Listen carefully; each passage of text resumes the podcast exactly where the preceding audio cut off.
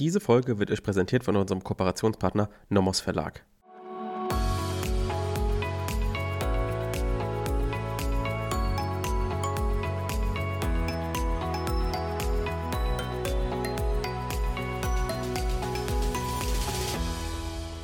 Willkommen zu einer neuen Folge Kurzerklärt. Heute, wie jeden Mittwoch, sind wir wieder im Strafrecht unterwegs, beziehungsweise was heißt jeden Mittwoch? Letzte Woche war es ja schon nicht so, aber wir sind wieder in der Spur. Also ähm, heute kommt wieder die ganz normale Strafrechtsfolge. Dann am Freitag kommt dann die Hashtag Kurzerklärt-Folge und nächsten Montag geht es dann weiter mit den längeren Folgen zum Verwaltungsrecht. Jetzt aber von uns vorab noch eine kurze Hausmitteilung, einfach eine Info für euch. Uns gibt es jetzt über zweieinhalb Jahre und wir sind auch schon seit längerem jetzt der größte Jura-Podcast auf Spotify, der irgendwie juristische Lerninhalte anbietet. Gehen wir jetzt mal davon aus, dass FAZ-Einspruch jetzt nicht zu juristischen Lerninhalten nur gehört. Das ist ja auch ein sehr politischer Podcast teilweise.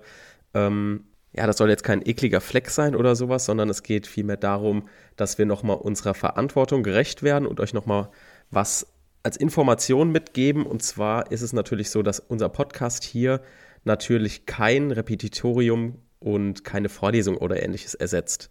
Ne? Also wir ähm, sind natürlich nur eine reine Ergänzung zu einer eventuellen Examensvorbereitung, wie die jetzt aussieht, ob ihr das mit einem normalen bezahlten Repetitorium macht, ob ihr das an der Uni macht oder ähnliches.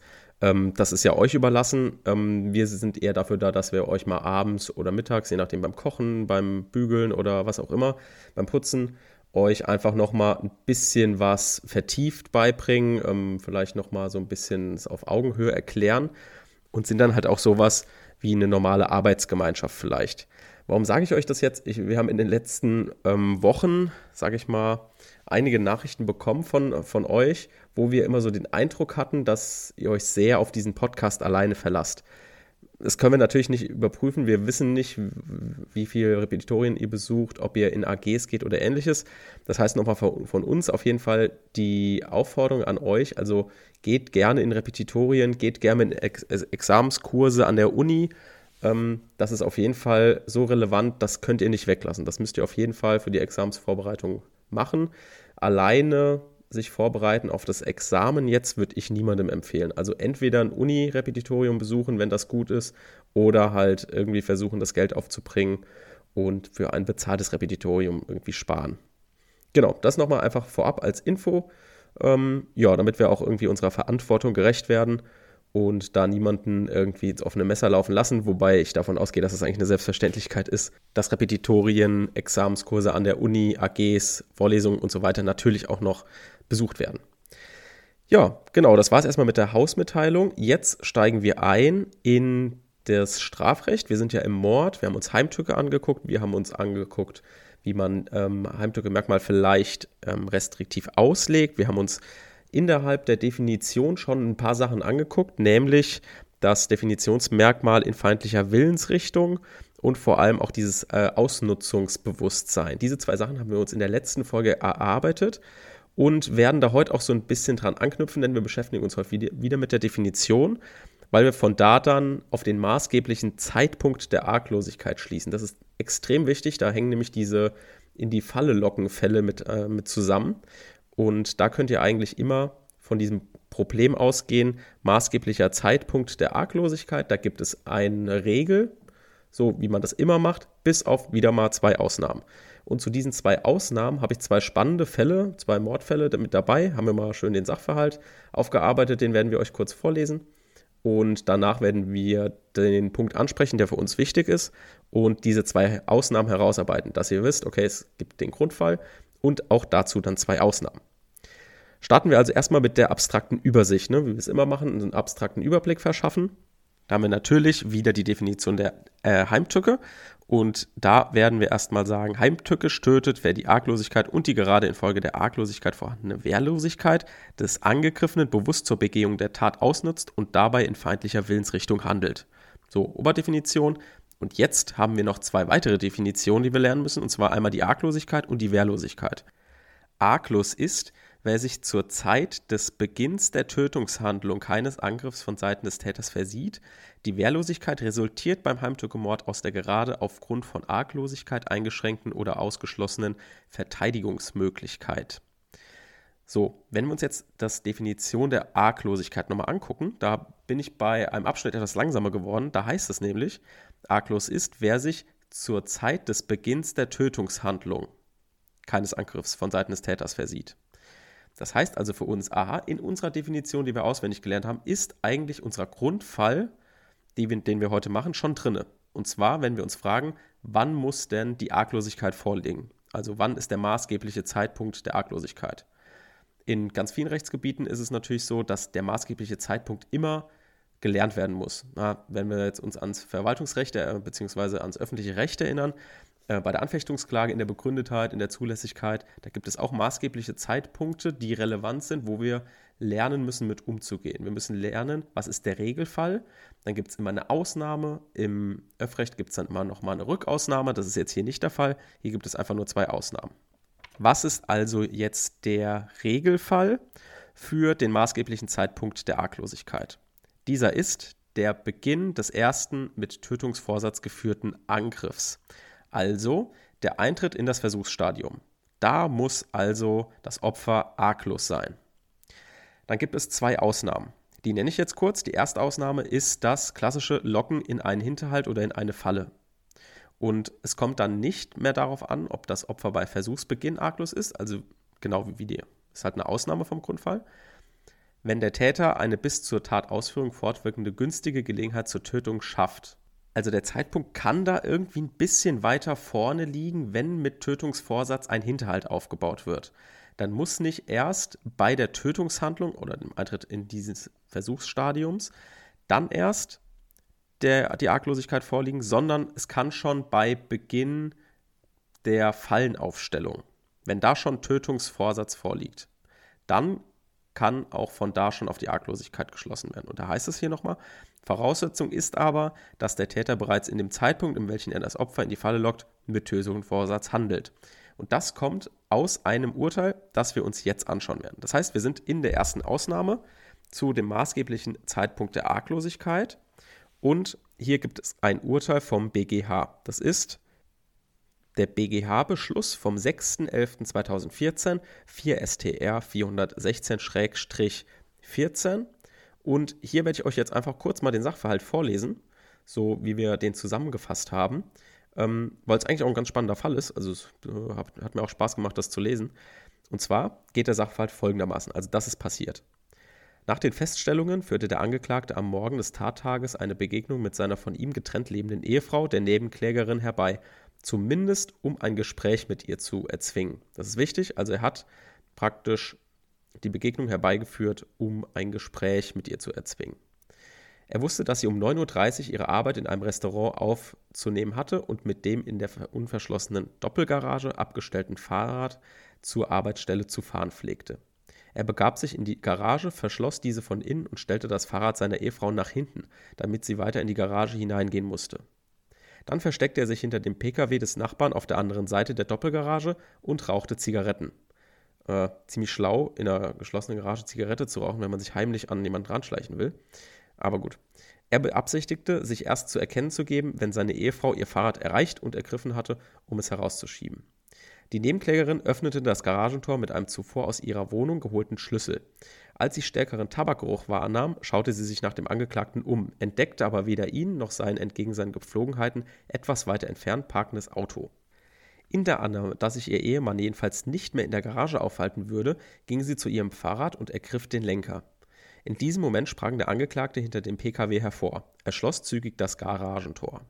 So dann ging er schnell auf seine Ehefrau zu und fragte sie unter anderem, mit wem hast du Hündin gestern telefoniert? Mit einem R-Punkt, also wahrscheinlich irgendein Dritter, der hier nicht ähm, namentlich genannt wird.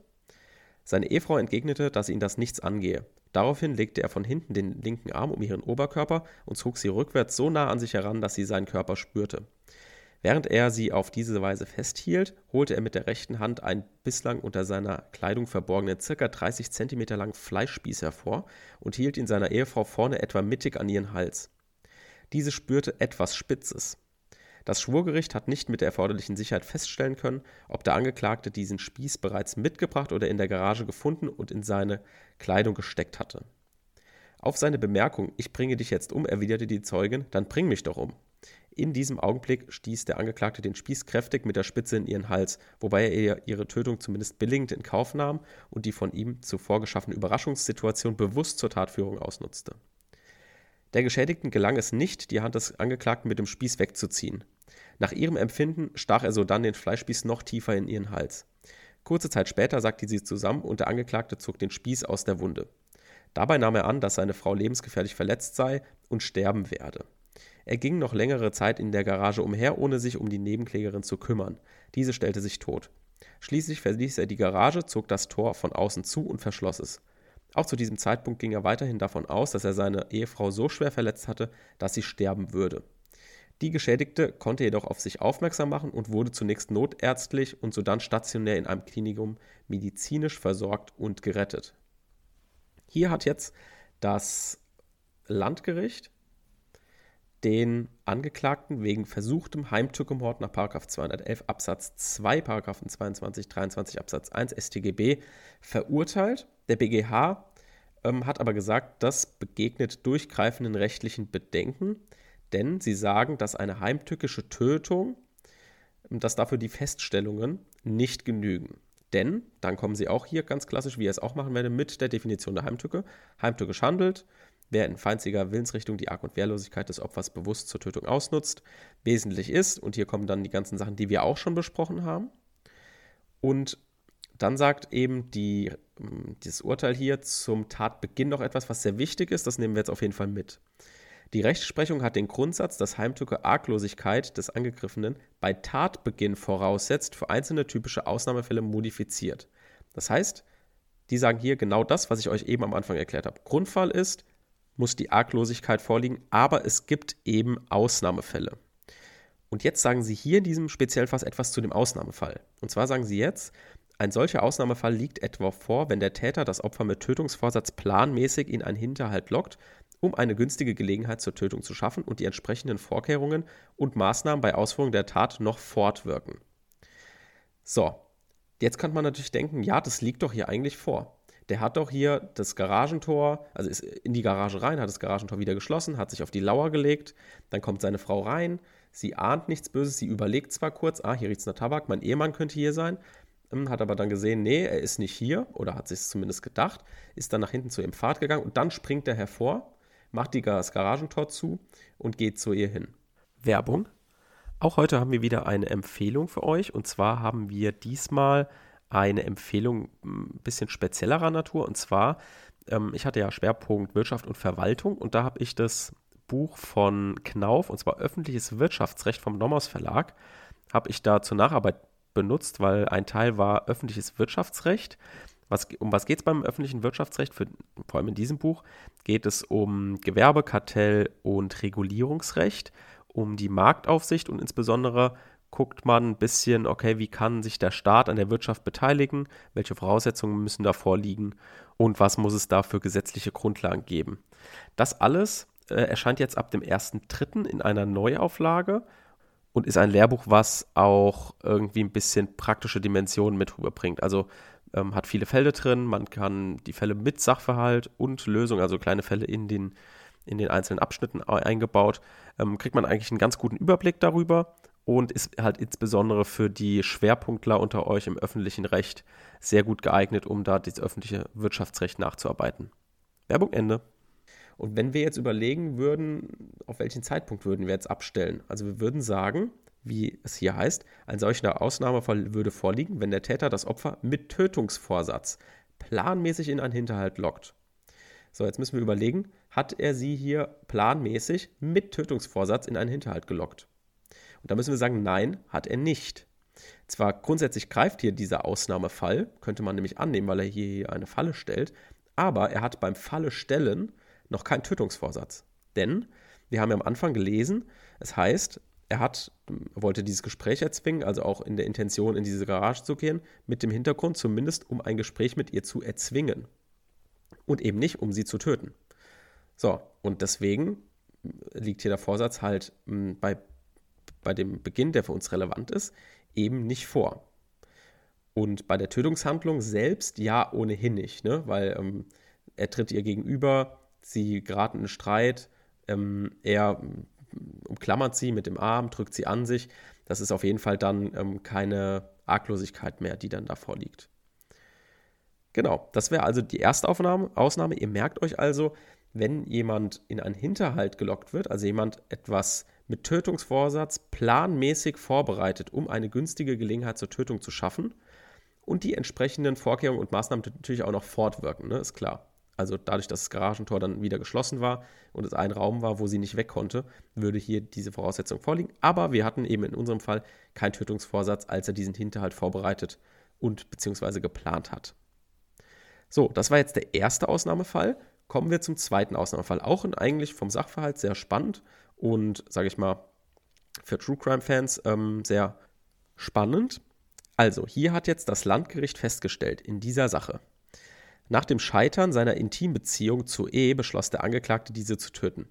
Entsprechend seinem zuvor gefassten Plan lockte er deren zwölfjährigen Sohn unter einem Vorwand in die von ihm bewohnte Gartenlaube. Nachdem er das Kind gefesselt und geknebelt hatte, nahm er ihm die Wohnungsschlüssel ab. Sodann begab er sich zur nahen Wohnung des späteren Tatopfers. Also sehr perfide, wenn man das mal ähm, so zusammenfasst. E rechnete nicht mit, mit, seinem Erscheinen, weil er ja jetzt in der Wohnung war. Ne? Also er war, hat, ist mit dem Wohnungsschlüssel in die Wohnung rein, in ihre Intims oder in ihre Privatsphäre eingedrungen. Und wenn man nach Hause kommt, rechnet man natürlich nicht, dass da jemand steht, der einen gleich angreifen will. Als der Angeklagte die Wohnungstür aufschloss, dachte sie, dass ihr Sohn käme. Sie war deshalb völlig überrascht, als der Angeklagte plötzlich im Wohnzimmer stand und hatte daher keine Verteidigungsmöglichkeit.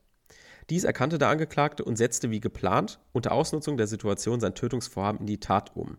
Wir hören also hier jetzt, ah, er hat das alles schon, ähm, sobald er das Kind auch schon entführt hatte, als er dann eingedrungen ist in ihre, in ihre Privatsphäre, ähm, das hat er also alles irgendwie mit Tötungsvorsatz schon geplant.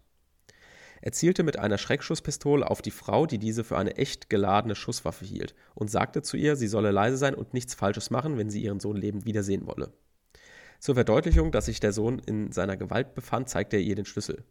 Wie vom Angeklagten beabsichtigt, verhielt sich E aus Sorge um ihr eigenes und das Leben ihres Kindes ruhig. Sie fragte nur, was der Angeklagte da mache und wo ihr Sohn sei. Der Angeklagte schlug ihr mit der flachen Hand gegen den Kopf und sagte, warum machst du das alles? Woraufhin sie weinte.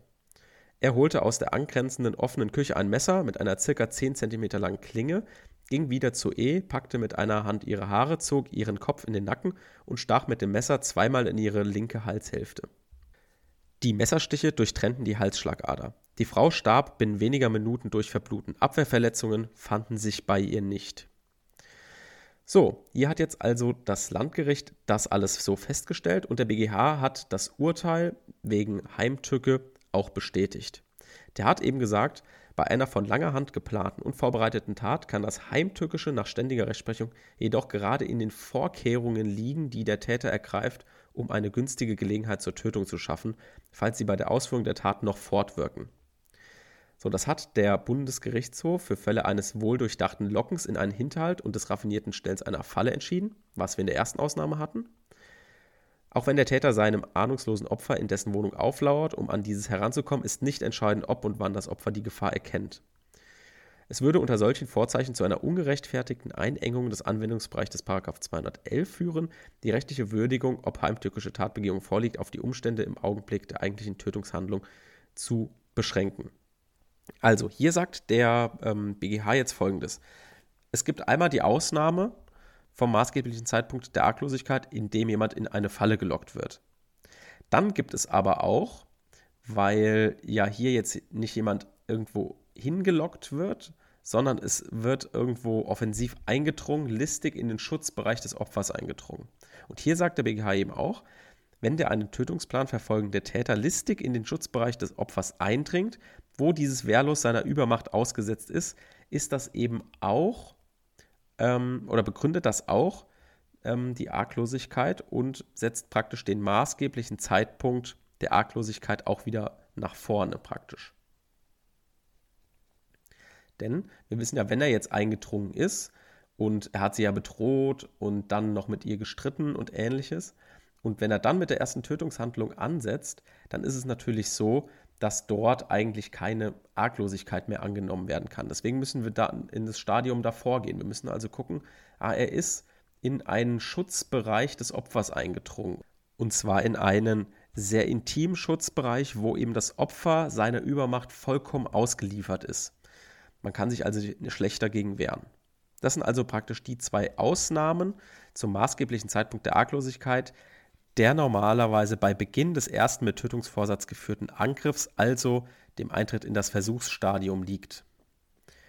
So, das war es also auch wieder für heute. Wir haben uns heute angeschaut den maßgeblichen Zeitpunkt, der, wann die Arglosigkeit vorliegen muss. Hier haben wir einen Regelfall und zwei Ausnahmen dazu, haben uns zwei spannende Fälle angeschaut, an denen ihr auch ganz gut beispielhaft sehen könnt, wie so eine Locken in der Falle aussehen kann, wie so ein Eindringen in den Schutzbereich des Opfers ähm, vorliegen kann und wo dann eben die Arglosigkeit auch dann vorliegt.